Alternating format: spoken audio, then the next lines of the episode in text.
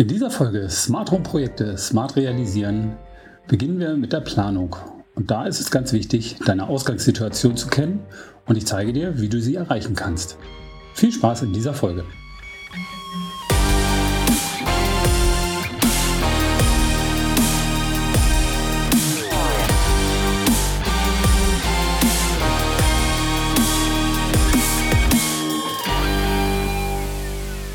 Herzlich willkommen zu dieser Folge des Smart Home Podcast.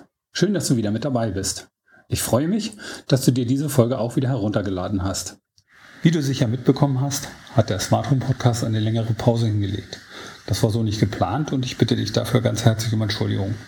Grund dafür waren leider private Gründe und äh, ja, ich hoffe, dass wir jetzt wieder Hackengas geben. Ich habe jedenfalls eine Menge Content parat und äh, den werde ich jetzt aufarbeiten, sodass es hoffentlich jetzt auch in rascher Folge wieder neue Folgen gibt, ähm, sodass wir die SCAP auch ganz schnell wieder aufgeholt haben. Also bleib gespannt und bleib dran. Es wird auf jeden Fall noch spannend. In dieser heutigen Folge wollen wir nun beginnen, ein Smart Home Projekt zu planen. Als erstes wollen wir uns deswegen mit der Ausgangssituation beschäftigen, aus der heraus du startest.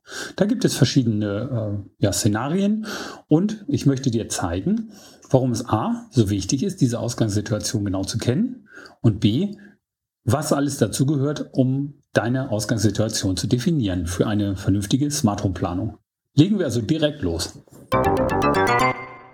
Kein Smart Home Projekt gleich dem anderen. Wie ist deine Ausgangssituation? Bevor wir also an die Umsetzung eines Projektes gehen können und auch die Anforderungen und Ziele für dein Smart Home festlegen können, musst du deine Ausgangssituation kennen. Nimm dir also Zeit und mache dir Notizen und beantworte für dich die folgenden Fragen. Ich gebe dir zu jeder Frage nachfolgend Erläuterungen und Beispiele, sodass es dir nicht schwerfallen sollte, die Fragen für dich umfassend zu beantworten. Warum ist mir dieses Thema direkt zu Beginn so wichtig? Nun, eigentlich ist es ganz einfache Mathematik. Angenommen, du hast 10 Äpfel und willst 30 Äpfel haben. Dann benötigst du doch logischerweise noch 20 Äpfel, oder? Ganz simpel. So kannst du die Formel 30 Äpfel, die ich haben möchte, weniger 10 Äpfel, die ich habe, ergibt 20 Äpfel, die ich noch benötige, ganz einfach auch für deine Smart Home Planung heranziehen und verfeinern. Das ergibt nämlich dann folgende Formel. Das Smart Home, das ich haben möchte, minus dem, was ich eigentlich schon habe, ergibt das, was ich noch benötige. Ganz simpel, oder? Und das, was du bereits hast, ist deine Ausgangssituation. Also, betrachten wir nun deine Ausgangssituation. Okay, vielleicht willst du nur ein einfaches Smart Home Projekt umsetzen. Beispielsweise willst du die Beleuchtung deines Wohnzimmers komfortabel über dein Handy steuern. Oder du möchtest nur ein paar Heizkörper sich automatisch regulieren lassen, um Energiekosten zu sparen. Klar, kannst du diese Themen auch ohne vorherige große Planung umsetzen. Aber hier solltest du dir gleich am Anfang einmal die Frage stellen, was das Endziel deiner Bemühung sein soll. Willst du es bei diesen einzelnen Aufgaben belassen oder möchtest du, wie ich, den Gedanken eines Real Smart Home gehen? Also soll es weitergehen? Willst du nicht auch eine Vision eines komplett vernetzten und automatisierten Zuhauses leben, welches dir viele Handgriffe abnimmt und Energiekosten nicht nur an einer Stelle spart. Ich empfehle dir auf jeden Fall, dir die Zeit zu nehmen und einmal in die Gesamtbetrachtung einzusteigen, auch wenn du jetzt nur eine vielleicht kleine Aufgabe umsetzen möchtest. Hierzu ein paar Beispiele. Nehmen wir einmal an, dass du wie oben beschrieben die Beleuchtung deines Wohnzimmers über das Handy steuern möchtest, um gegebenenfalls Lichtstimmungen einstellen zu können. Beispielsweise möchtest du mit einem Fingertipp dass die gesamte Beleuchtung gedimmt wird, weil du jetzt Fernsehen gucken möchtest. Okay. Aber wäre die Vision dann nicht viel besser, wenn du das Thema weiterdenkst? Warum soll dein Smart Home nicht gleich die Wohnzimmerbeleuchtung anschalten, wenn es merkt, dass jemand das Zimmer betritt und es draußen dunkel wird? Oder dein Smart Home bemerkt automatisch, dass keiner mehr im Wohnzimmer ist und schaltet die Beleuchtung aus. Warum willst du überhaupt selber die Beleuchtung dimmen? Das Smart Home kann das doch selber machen weil es merkt, dass du dein Fernseher einschaltest. Das andere Beispiel. Du möchtest lediglich ein paar Heizkörperthermostate tauschen. Diese sollen jetzt die Raumtemperatur automatisch regeln und möglichst Energie und damit Geld einsparen helfen. Auch hier empfehle ich dir lieber gleich noch weiter zu denken. Plane doch so, dass das Smart Home merkt, wenn keiner im Raum ist, dass dann die Raumtemperatur direkt heruntergeregelt wird. Oder wenn ein Fenster zum Durchlüften geöffnet wird, die Thermostate direkt herunterregeln, um nicht gegenzuheizen. Aber anschließend, nachschließend der Fenster, durch gezieltes Öffnen der Ventile dafür sorgen, dass die Raumtemperatur schnell wieder angenehm wird. Außerdem sollten diese Thermostate doch auch gleich herunterregeln, wenn sowieso keiner im Hause ist, weil du zum Beispiel mit deiner Familie verreisen möchtest. Auch wenn du diese genannten Funktionalitäten nicht gleich alle re realisieren möchtest, so solltest du doch aber zumindest dir die Option offen halten, diese Funktionen nachrüsten zu können. Nun gehen wir mal konkret in die Ausgangssituation herein. Und dazu gibt es zwei Fakten zu beachten. Das erste ist deine Wohnsituation und das andere sind die technischen Installationen, die bereits vorhanden sind. Steigen wir jetzt also erstmal in deine Wohnsituation ein. Hast du vor, dein Smart Home Projekt in deiner bestehenden Wohnung oder Haus oder in einer neuen Wohnung oder Haus umzusetzen? Diese Frage entscheidet später darüber, für welche Arten von Übertragungswegen du dich entscheidest. Bei einem Neubau oder Ersteinzug, bei dem auch Renovierungsarbeiten anstehen, hast du meistens mehr Möglichkeiten, noch Leitungen zu verlegen als bei bestehenden Immobilien. Wenn du gerade in der Planung eines Neubaus bist, so ist hier am meisten die Möglichkeit gegeben, die Anforderungen für deine Smart Home Installation zu berücksichtigen. Nicht nur, dass du hier noch die Möglichkeiten hast, Leistungen, Leitungen in den Wänden zu verlegen, nein, vielmehr hast du auch alle Optionen offen, Leitungen oder Rohre oder Leerrohre auch über die Decken oder Zwischendecken zu ziehen. Du kannst von vornherein gleich Leitungsschächte und Leerrohre einplanen, um zukünftig Erweiterungen vorzunehmen, die du jetzt noch nicht durchführen möchtest oder kannst. Insofern ist die Planung des Neubaus die Luxusausgangssituation für deine Smart Home Planung. Aber auch die Renovierung oder Sanierung einer bestehenden Immobilie ist ein idealer Ausgangspunkt für deine Smart Home Planung. Auch wenn man hier im Regelfall nicht die Option von zusätzlichen Leerrohren in den Zwischendecken oder neuen Versorgungsschächten hat, so kann man aber auch in diesem Szenario eine Menge Dinge direkt mit einplanen und umsetzen. So besteht die Möglichkeit, die Standorte von Sensoren und Aktoren gleich mit festzulegen und die dazugehörige Leitungsversorgung zu berücksichtigen. Auch lassen sich Steckdosen und Schalter direkt gleich als smarte Varianten einbauen. Du hast bei der Planung auch die Möglichkeit, die meisten Systeme und Komponenten zu nutzen und bist wenig eingeschränkt, was die Auswahl angeht. Schwieriger wird es im dritten Fall, wenn du planst, deine bestehende Wohnung um Smart Home Komponenten zu erweitern. Zum einen ist es schwieriger und damit meistens auch teurer, in bestehenden und genutzten Immobilien bauliche Änderungen vorzunehmen. Dann ist hier das Thema Dreck, beispielsweise durch das Stemmen von Leitungsschlitzen in Wänden, nicht zu vernachlässigen. Und außerdem musst du bei der Planung vielmehr auch den Störfaktor berücksichtigen, den eine Nachrüstung zweifelsohne mit sich bringt. Hier spielen dann auch solche Fragen eine Rolle. Wie lange wird es während der Nachrüstung zu Stromausfall kommen? Wie sorge ich dann gegebenenfalls für den weiteren Betrieb der Wohnung oder des Hauses, beispielsweise Gefriertruhe, Kühlschrank, Warmwasserversorgung oder Licht? Wie kann ich den Dreck minimieren oder gar vermeiden und schnellstens abtransportieren? Gehe ich die einzelnen Räume nacheinander an oder sind meine Aktivitäten so geplant, dass ich sie auch an einem Stück realisieren kann? Aber zur Feinplanung kommen wir sicher in einer anderen Folge. Die Wohnsituation spielt eine entscheidende Rolle.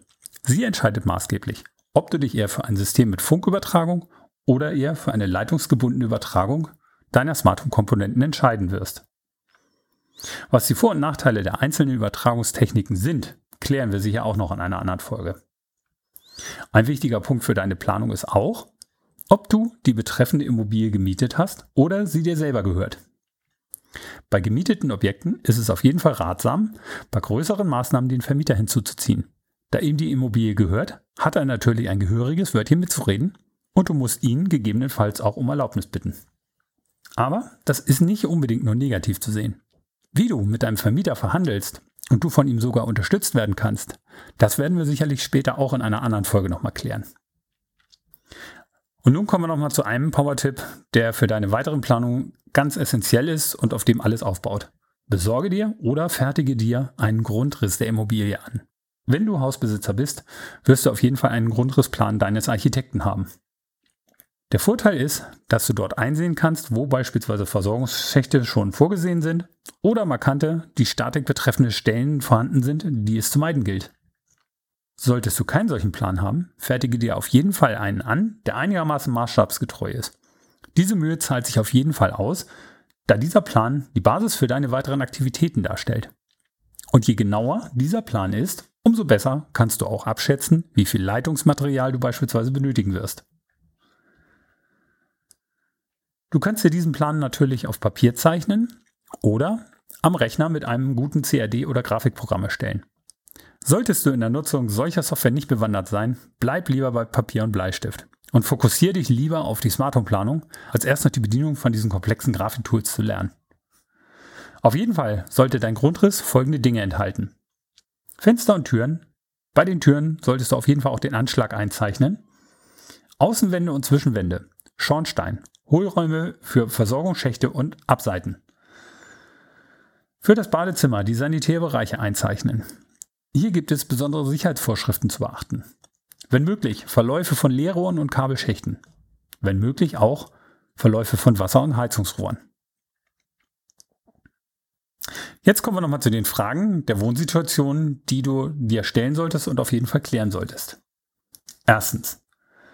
Plane ich mein Smart Home Projekt in einer bestehenden und genutzten Wohnung oder einer Immobilie im Rahmen einer Renovierung oder Sanierung oder einem Neubau? Zweitens. Wie viele und welche Räume sind von der Maßnahme betroffen? Drittens. Handelt es sich um Eigentum oder ein gemietetes Objekt? Und viertens. Hast du einen Grundriss oder einen Plan der Immobilie? Wenn nein, fertige dir auf jeden Fall einen an. Nun kommen wir zu den vorhandenen Installationen. Nachdem wir nun abgehandelt haben, wie es um deine wohnliche Situation steht und aus welchen baulichen Voraussetzungen du startest, gehen wir nun darauf ein, wie es um deine technischen Gegebenheiten bestellt ist. Hierzu erstellen wir nun eine Bestandsaufnahme der vorhandenen technischen Installation. Nimm dir jetzt den gerade eben erstellten Grundrissplan zur Hand und ergänze ihn um folgende Details. Deckenlampen und Steckdosen, wenn möglich elektrische Verteilerdosen, sonstige Anschlussdosen wie Telefon, Antenne oder Netzwerk, wo sind wichtige Geräte wie Backofen, Herd, Telefon, Türklingel etc. angebracht? Und Standorte von markanten Stehlampen, Fernsehern oder Lautsprechern, die du nicht verändern möchtest. Ein besonders wichtiger Punkt, der auf jeden Fall eingezeichnet werden muss, ist der Standort von Verteilerkästen. Hierbei werden Haupt- und Unterverteilungen berücksichtigt. Die Hauptverteilung befindet sich im Normalfall im Hauswirtschaftsraum, Keller oder in einer Wohnung, gegebenenfalls direkt am Eingang. Sie wird im Regelfall direkt in der Nähe des Hausanschlusses installiert. Bei größeren Immobilien oder mehreren Etagen werden häufig auch Unterverteilungen eingesetzt. Zeichne alles, was du finden kannst, mit in deinen Grundriss ein. Wie kannst du herausfinden, wo die Kabel langlaufen? Hilfreich für diese Aufgabe sind Kabel- und Leitungsfinder, die es bereits für unter 20 Euro im Baumarkt zu kaufen gibt. Eine Empfehlung findest du auf jeden Fall in den Show Notes. Nimm dir dafür jeden Raum einzeln vor. Arbeite dich von den Steckdosen und Lichtschaltern oder von den Deckenleuchten voran. Die Wahrscheinlichkeit ist groß, dass die Leitungen von den Schaltern senkrecht nach oben verlaufen und dann über die Decke zur Lampe weiter verlegt sind. Alternativ kann es auch sein, dass die Kabel dann auch unterhalb der Decke quer zu einer Verteilerdose geführt werden, wo dann die Leitungen weiter zur Lampe gehen. Je mehr Details du herausfinden kannst, umso besser und einfacher ist es nachher, die Veränderungen zu planen. Tipp. Bei deiner Suche nach den verlegten Leitungen kannst du, sofern es sich um eine fachmännische Installation handelt, sicher sein, dass die Kabel und Leitungen innerhalb der sogenannten Installationszonen verlegt sind. Die Installationszonen befinden sich jeweils senkrecht neben Türen und Fenstern sowie waagerecht im unteren und oberen Wandbereich. Eine detaillierte Zeichnung solcher Zonen findest du leicht, wenn du nach Installationszonen googelst.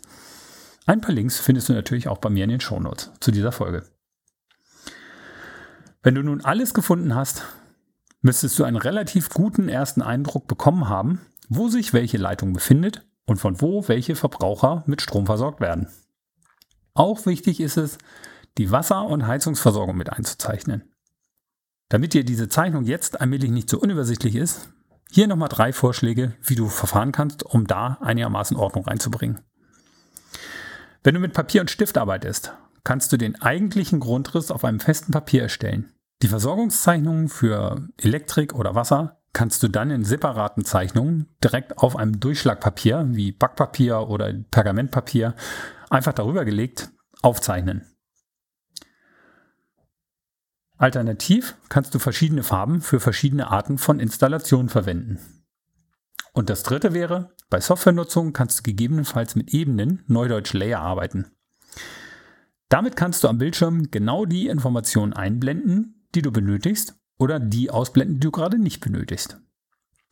So, wenn du es bis hierhin geschafft hast, dann hast du jetzt schon eine ganze Menge für deine Smart Home Planung erledigt.